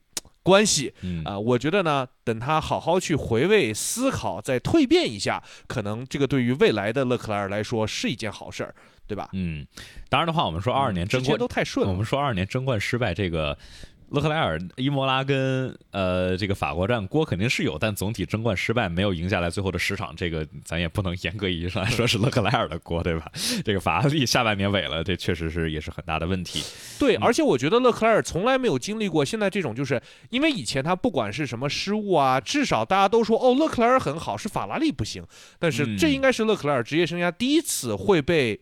认为是他本身的实力上面有一些小瑕疵，至少对吧？才导致了，呃。这个跟队友现在也就是五五开，甚至有时候跑不过塞恩斯的这种情况。那么我觉得让他能够也从自己内心里面去挖掘、反思一下。哦，其实我是不是没有那么的优秀？我还是有很多要提升的地方。也不是所有的锅都是车队的。再加上法拉利现在确实这个车队表现的越来越好，没啥毛病，都找不到喷的点了。你说战术战术没啥毛病，换胎也不慢，也没有什么特别糟糕的啊。就是这个这这塞恩斯比赛这个车漏油了，这不太应该。但是呃。呃，对吧？卡塔尔的赛道可以可以理解，呃，所以我比较看好勒克莱尔在明年或者后年能够有一个这种浪子回头，或者是呃这种重新起航啊的故事线。这边的话啊，其实你要说是有谁上来是一开始就大手，汉密尔顿，汉密尔顿一上来，这是在对吧？没有任何的期望的情况下，然后立马打平了头哥，而且差一点新人第一年世界冠军。但汉密尔顿也经过了一一年这种低谷，所以才造就了汉密尔顿也是经历了一零到一三年的呃低谷，第一二年吧的低低谷期，嗯所以我觉得他之后从一三年开始，整个呃进入了一个全盛的状态，也是因为之前的积累差不多嗯到位了。那其实。呃，维斯塔潘也是类似的情况，嗯只不过他年纪比较小，他开始这趟叫做 Journey，呃，对，这怎么来着？Journey of Hero 嘛，对吧？嗯一个最好莱坞式的剧本，这种这个英雄之旅的这个故事线上面呢，维斯塔潘是开始的比较早，他对吧？十七岁进围场的时候也很厉害呀，十八岁的时候拿第一个冠军，但是后来确实在跟里卡多的较量当中，啊、各种被吐槽，对吧？二零一七年不存在的比赛，这个时候他其实当年呃各种各样的外号，什么丑潘啊、塔炮啊，嗯都不是一些很正面的评价，大家觉得他不错，但是他真正成为一个呃绝对的冠军车手，也是到了二一年经历了。呃，从一五年六年的嗯洗刷了之后，才能走到那个高度。想啊，我觉得对于韦斯塔潘其实是快的，因为想，我觉得最大的蜕变其实就是一八年的摩纳哥站之后，就特别奇怪，就经过了那那一战之后，就感觉变了个人一样。除了同年的巴西站啊，就韦斯塔潘一九年的全年的发挥，然后到往后二零年、二一年到现在，就是你想二零。一八年呢，他也才是二十一岁啊，也是比现在围场上面这帮新秀们还年轻的时候，就已经有一个成熟的蜕变了。所以说，韦斯塔潘他一是年轻，二是他天赋极高，而且这个所谓的成熟的蜕变的年纪其实很年轻。你看勒克莱尔跟他同一年的，现在来到了 F 一，也是经过了。八九零一二三六年了，对吧？也是到了当时维斯塔潘一八年的时候了。就勒克莱尔的蜕变之年，什么时候能来呢？这就是要看一看了。嗯，但是会来的，会来的。我相信这个但愿爱个一二三四五，对于这个答案应该很满意吧？好，那那说这个新人的话，我们就要感谢下一位朋友啊，e a 杠十八 g growler 这位朋友的 super chat 说，两位觉得下一位进入 F 一的新车手会是谁？嗯，劳森。新车手，我估计是哦 Antonielli 贝尔曼，啊，贝尔嗯，没地儿啊，现在因为现在看起来啊，这个呃波希尔什么时候进，能不能进都不好说。但是我觉得他应该还是会进，但是什么时候进，现在看不不不太看得清楚。维斯蒂也也不太好说，会不会进，怎么进。Dragovich 也不一定。对啊，这排了一所以我觉得你要对，从后面的车手来看的话，反而是 Bearman 的进 F 1的几率是比较大的，嗯毕竟零六年嘛，年轻啊，十七岁，再加上呢，这个这个赛季他将会跑两场练习赛，也可以拿到一些。基础的 F 一的数据来看一看到底是几斤几两，这个法拉利未来的希望啊！英国车手贝尔曼熊小熊哥，嗯，对，现在的话是在 F 二上面排在第六啊。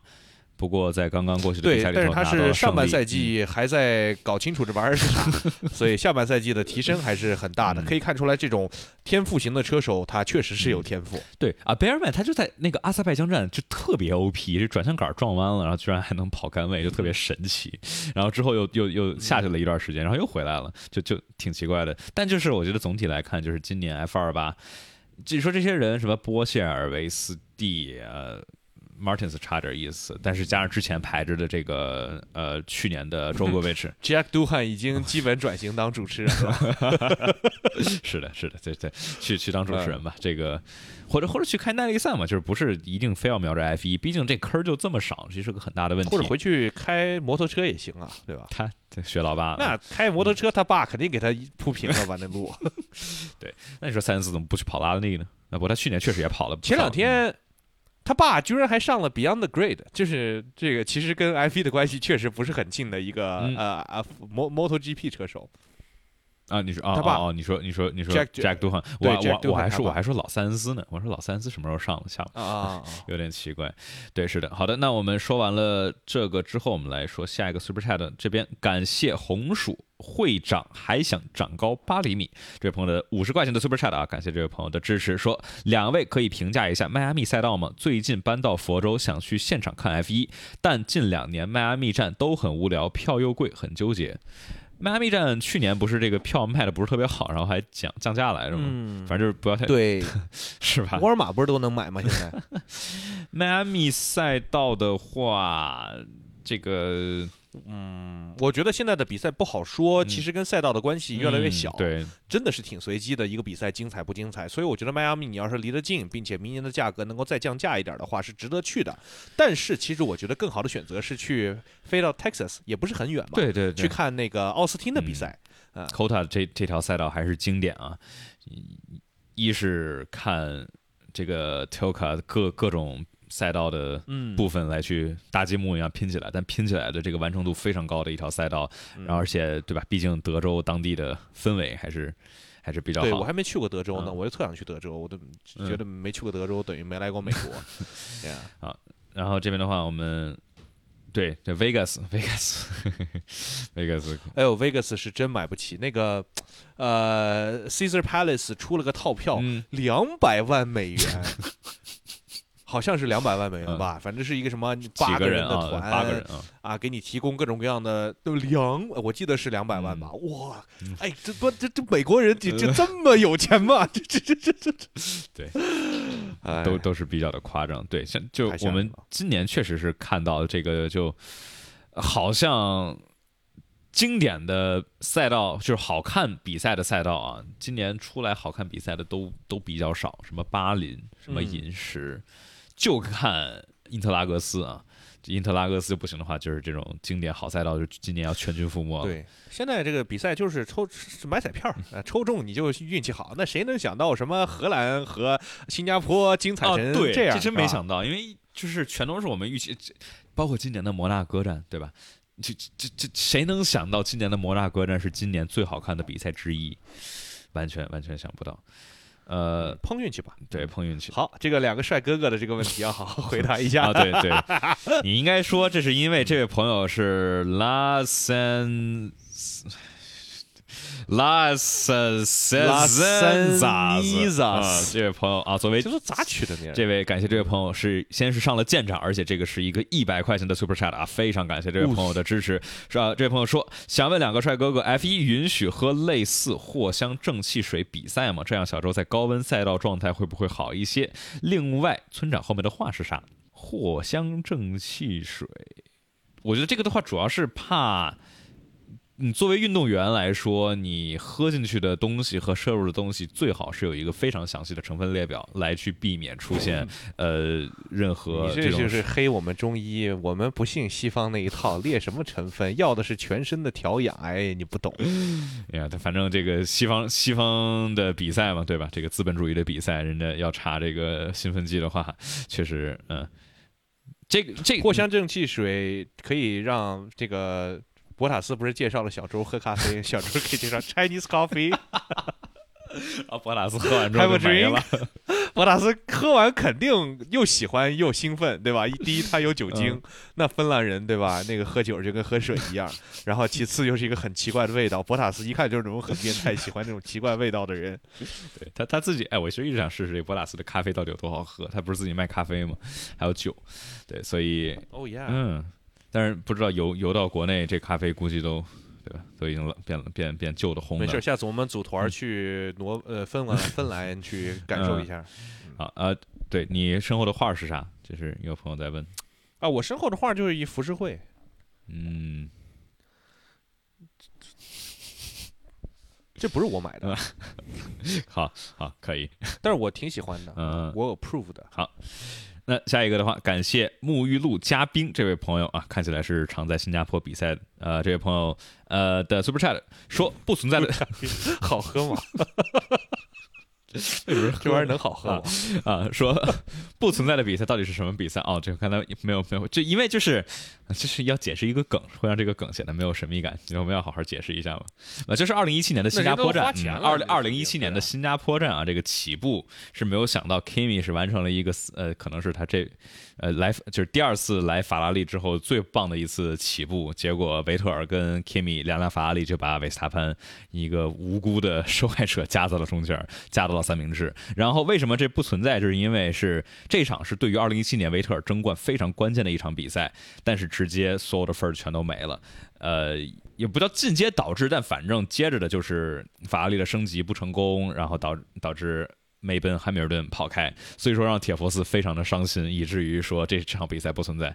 好，这就是 我们来解释了一个梗。对，哦，有人说酱香拿铁，酱香拿铁，那我尝了一口，我天哪，太可怕了！你不喜欢喝酒吗？我对吧？这个，但是就是茅台是更加的，yeah，你是哇，你不光不喜欢喝酒，还更不喜欢喝茅台。那那你那你那你真的是一个反中国人。对。不是大大大大家觉得这个酱香茅台好喝吗？因为它这个味儿吧，我觉得还行，因为我还挺喜欢茅台的这个味道的。嗯我也不喜欢喝白酒，但是我嗯不得不承认，茅台有一种特殊的香气。嗯啊，酱香醇厚啊。好的，那这边的话，呃，感谢想想明天要干什么这位朋友的 Super Chat 说，两位怎么评价 Top Gear 要停播的消息？你听说了吗？呃，我没听说。然后有人说这个酒像酒的呕吐物，是的，就让我想到了酒的呕吐物，在这种饭店后面厕所里头的这种，然后是说到了奥康吐的，天哪！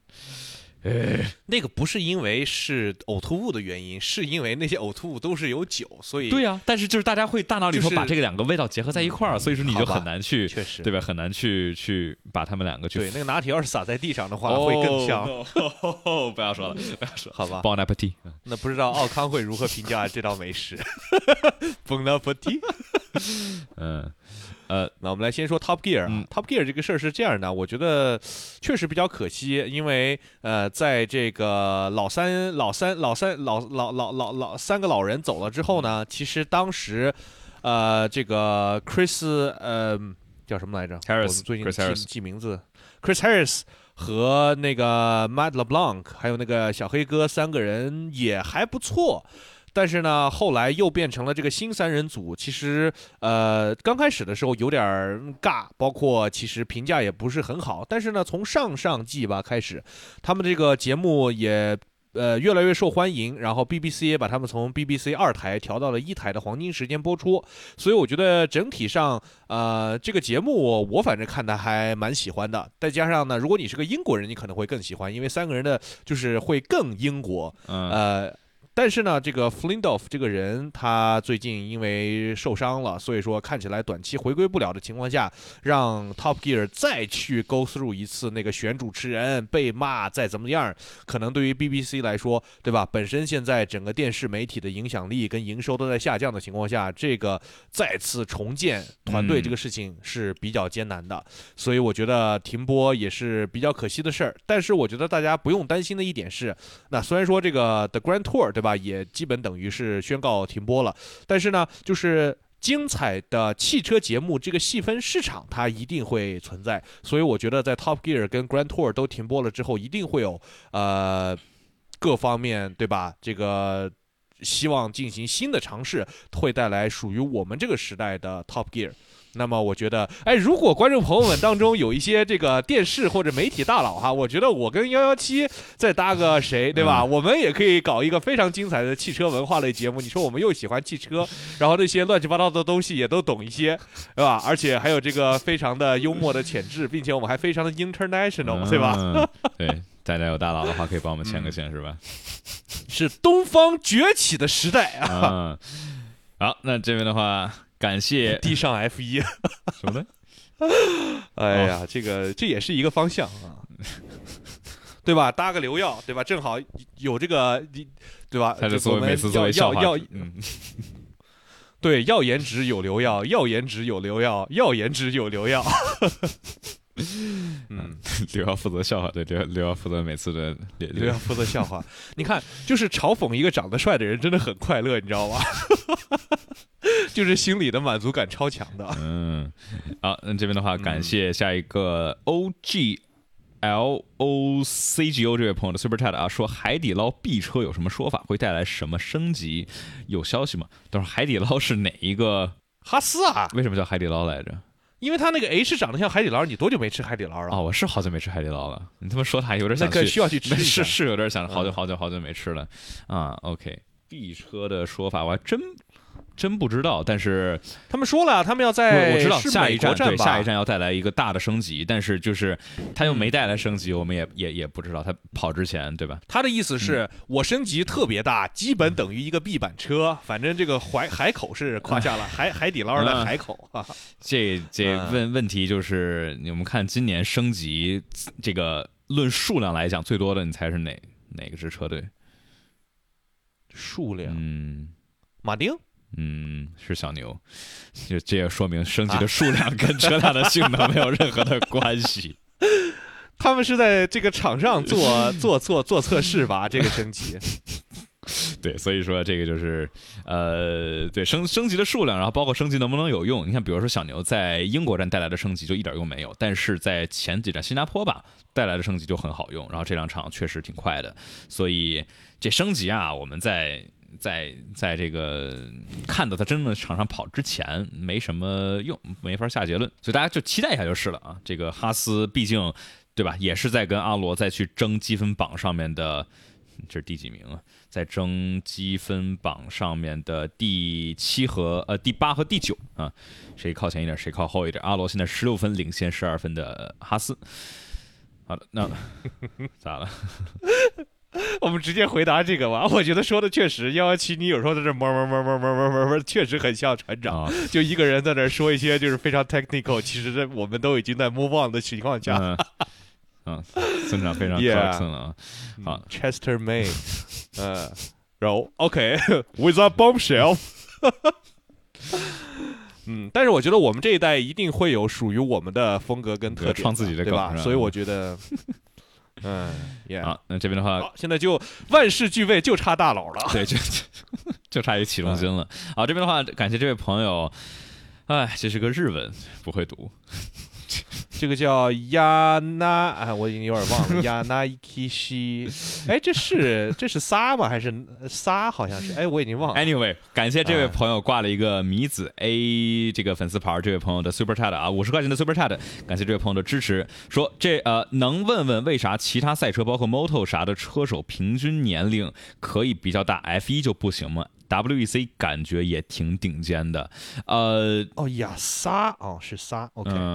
不是这个的话，还是就大家去看德弗里斯在蒙扎这一条基本上最不考验身体素质的一条赛道上面代打一场，而且德弗里斯这是刚跑完 F 二，跑完了 F 一，对吧？他他不是什么在家闲着待着的车手，都能把他累成那个样子，就能够想到一辆 F 一赛车在一个正赛的距离下面是多么耗费体力，因为你。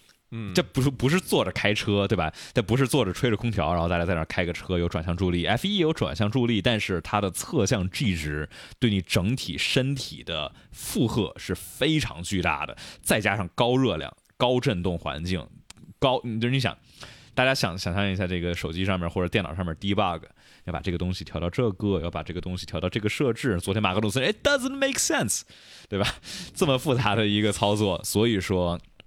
年纪大了真不行，就是体力上、身体素质上面是真的要求很高的。然后 MotoGP 对，不要忘记这是个体育，他们都是运动员 啊。但是其实 MotoGP 跟包括 WEC 的顶尖组别的车手的年龄也其实没有，也都是主要是三十多岁，嗯，二三十岁为主。啊，对，因为像 WEC 的话，他对于体能的要求也是很大的。那个叶一飞就经常说，他需要通过这个骑自行车啊各方面来保持维持自己的体能。他虽然说侧向的记忆力可能没有 F 一那么大，但他毕竟是耐力赛，所以呃，Hypercar 组别最年纪最大的车手，也就是谁的年纪比较大？好像也没有特别大的，所以说四十岁基本上四十五岁也是一个比较天花板的年龄了。对于顶级的赛车比赛来说，对 MotoGP 的话，现在最大的应该是 Aleix Spargo 吧？他我想三三十三，然后小马是三十。对，所以说这 MotoGP 其实也就是 MotoGP 对于体能的要求也是挺高的，尽管没有那么大的侧向 G 值，但是对吧？你就大家看，就是你在等于在摩托车上跳舞，对，跑来跑去的，对，总体这种，而且你要对抗这个呃摩托车，它是两轮的，所以它有非常大的这个叫陀螺效应，非常耐摔。对，你看，也就是 Rossi 开到了四十五，对吧？就是现在新一代的，除了他，就就就还是少了嘛。但是当然，之前那个什么 Danny Pedrosa 回来回来代打还是挺亮眼的。这种就是属于当时那个年代的 alien 这个词儿，中文有有等效的翻译吗？就是 such a 外星人？不对，我知道这个外星人就是在这个赛车这个圈子里头有没有等效的，还是也能叫外星人呢？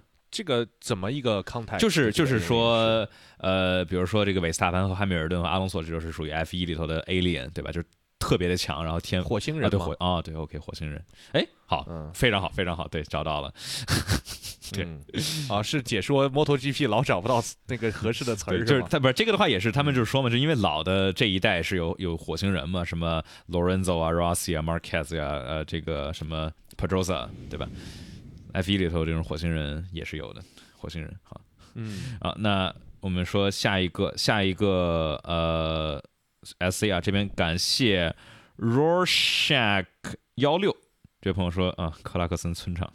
好，这我们刚才说过了。来，下一个的话是感谢在喝水的吨吨吨，那我应该说屯屯屯是不是更好听一点？说村长，我在英国读的 AI，因为村长也喜欢经济学，有什么推荐的专业包含这两个方向吗？哎，你说他说的是因为村长也喜欢经济学，还是因为村长也喜欢经济学？就是我是，你听懂我的？哦，我知道了，就是是说 because of you 啊，然后啊还是 economy because I also like it，还是因为 because of me？对 You like 这个逗号非常的嗯 关键。啊，对，呃没关系，我们不重要啊。这里就是，呃，读了 AI，喜欢经济学干嘛？炒股啊！你知道现在做这些 high frequency、嗯这个做 prop trading 的、做 quant 的这些人能挣多少钱吗？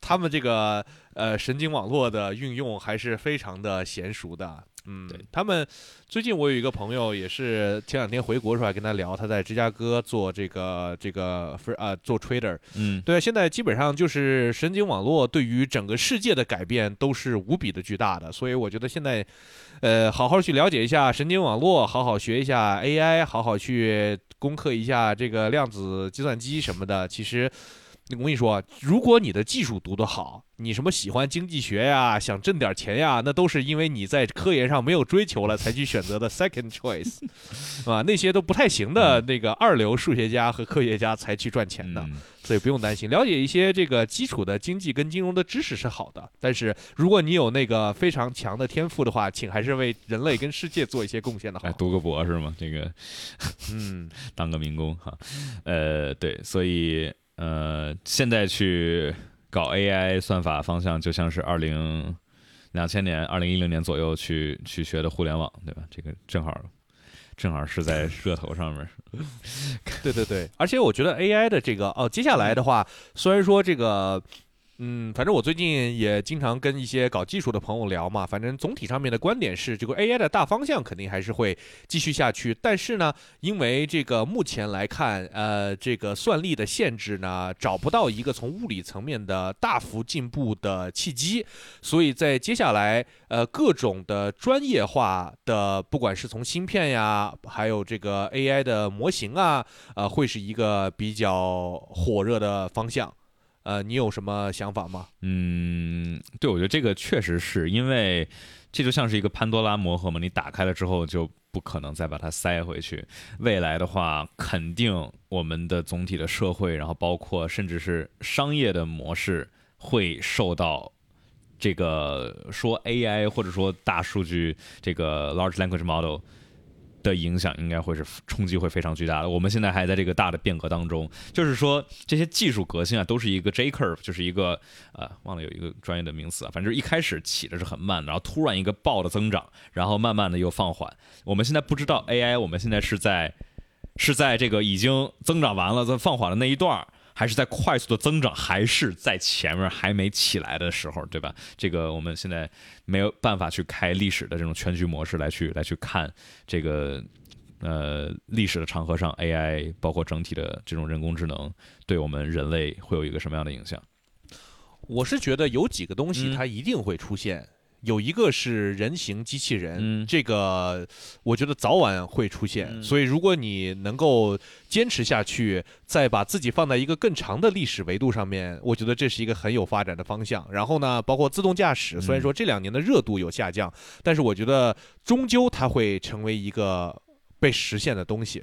哎，嗯，而且这些东西对于呃整个 AI 的这个科研方面的需求都是巨大的，嗯我觉得还是挺令人兴奋的。嗯，对这个的话，自动驾驶我觉得是下一个，这个跟我们现在在做相这个 交通运输行业，我们是不是可以说是吧？写自我介绍啊，交，交通运输 IP 行业就等于是反完全反着的方向，但是呢，对，但但是呢，也是一个非常令人激动的一个方向啊。这个自动驾驶的话，你想现在北京不止北京都都都堵成什么样了，这种假如能够大面积的铺开的话，肯定是会有很多的去。